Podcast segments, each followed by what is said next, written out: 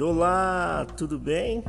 Meu nome é Vladimir Lira, esse é o nosso devocional e hoje nós vamos falar sobre um assunto muito importante e que eu acredito que seja pouco falado, que é sobre a ira de Deus. E só para introduzir, eu gostaria de falar um pouquinho de mim, na verdade, um pouquinho de mim, das minhas filhas. Porque, para quem não sabe, eu sou pai, pai de duas meninas, duas meninas lindas. A mais velha se chama Ana Gabriela e a mais jovem é a Maria Júlia. E eu como pai, eu constantemente estou ensinando elas a, e até mesmo quando eu digo não, eu estou ensinando algo para elas, né? Como todo bom pai que se preocupa com seus filhos, certo? Então, quando, as, quando eu vejo é, as minhas filhas em atitudes perigosas, ou até mesmo fazendo algo inadequado, logicamente eu tenho que dizer não para elas, né?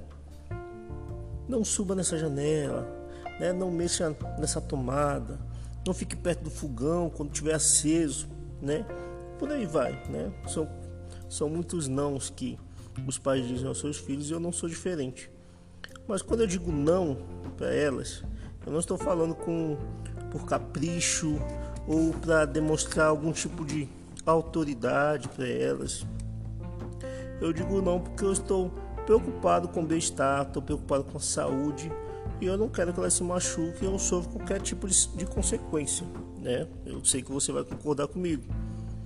Mas mesmo alertando e dizendo não com o objetivo de protegê-las, minutos depois elas acabam voltando exatamente ao mesmo lugar, né?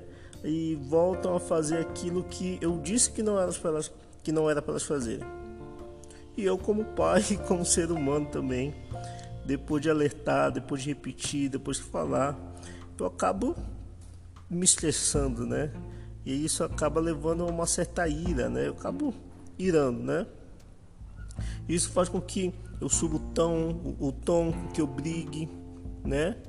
E irá e brigar com elas está comunicando que eu deixei de amá-las? Eu tenho certeza que não. É claro que não, né? Pois eu, pois eu quero que elas é, vivam mais, que elas vivam bem, como eu já falei. Então, é, o versículo que eu vou ler aqui com vocês está no livro de Salmos 103, versículos 9, 13 e 14. Diz o seguinte: Ele não vive nos repreendendo e a sua ira não dura para sempre. Como um pai trata com bondade os seus filhos, assim o Senhor é bondoso para aqueles que o temem, pois ele sabe como somos feitos lembra que somos pó. Olha só interessante. Então, quando nós lemos esse versículo aí em Salmos, falando sobre a ira de Deus, falando um pouquinho sobre isso, é, e pode até ser surpresa para alguns, mas Deus também fica irado, né? E essa ira nada mais é do que uma reação de Deus ao efeito destrutivo do pecado. Sim, ao efeito destrutivo do pecado. Então Deus ele expressa sua ira de diversas formas. Então na, na Bíblia nós vemos ele expressando essa ira através dos seus anjos, através de doenças, através da natureza, através de nações, né? Tudo isso sendo usado para executar a ira de Deus. E na Bíblia também nós temos diversas situações em que Deus ele ficou irado, né? Em que ele irou. Então, Êxodo 4 fala que Deus ele ele ele se ira com Moisés. Em Oséias 13, a ira de Deus vem contra Israel. Na verdade, muitos versículos falam sobre a ira de Deus contra Israel. Em Gênesis 19 fala é, das cidades ímpias, né, de Sodoma e Gomorra também, né, e por aí vai. Mas algo que precisa ser ressaltado aqui é que a ira de Deus não é igual à ira do homem, né? A ira do homem, ela ela quer proteger o próprio orgulho, a ira do homem é egocêntrica, ela é motivada por interesses próprios e na maioria das vezes ela é levada para algo ainda mais prejudicial, como é o caso do ódio, da vingança, da violência. A ira de Deus ela não é assim. Deus sempre se mostra paciente, bondoso, amoroso e sempre disposto a perdoar. Ele não fica irado rapidamente, pois sempre ele está cheio de compaixão. Ele está sempre cheio de graça.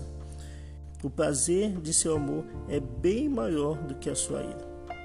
Porém, olha só, porém, assim como eu usei a minha história aqui, né, a história das minhas filhas, para ilustrar tudo isso aqui que eu estou falando, Deus ele quer sempre o nosso melhor, ele quer sempre a nossa obediência. Até mesmo quando Deus ele se ira, não é porque ele nos odeia, muito pelo contrário, é porque ele nos ama. Então, quando nós desobedecemos, nós estamos caminhando para a morte. Quando nós desobedecemos, nós estamos caminhando para um caminho de sofrimento. Entende? Ele fica irado, pois nos ensinou e já nos avisou, e ele não quer que nós sigamos por um caminho de morte. Então Deus ele te repreende, ele te adverte e se for necessário ele te castiga também. Sendo assim, seja inteligente e obedeça, pois os mandamentos de Deus eles geram vida. Que Deus te abençoe e até a próxima.